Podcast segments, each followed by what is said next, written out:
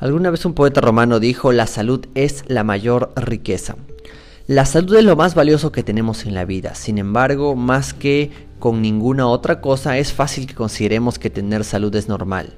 Para muchos, el único momento en que pensamos en nuestra salud es cuando la perdemos. Entonces nos damos cuenta de que sin salud no tenemos nada.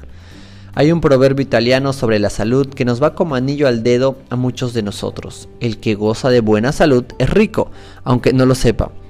Aunque rara vez pensamos en nuestra salud cuando estamos bien, habrás experimentado lo ciertas que son estas palabras cuando has tenido algún mal menor, como un resfriado o una gripe, y has tenido que quedarte en la cama.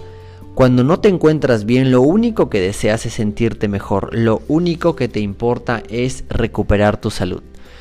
La salud es un regalo de la vida, es algo que recibes y que continúas recibiendo cada día.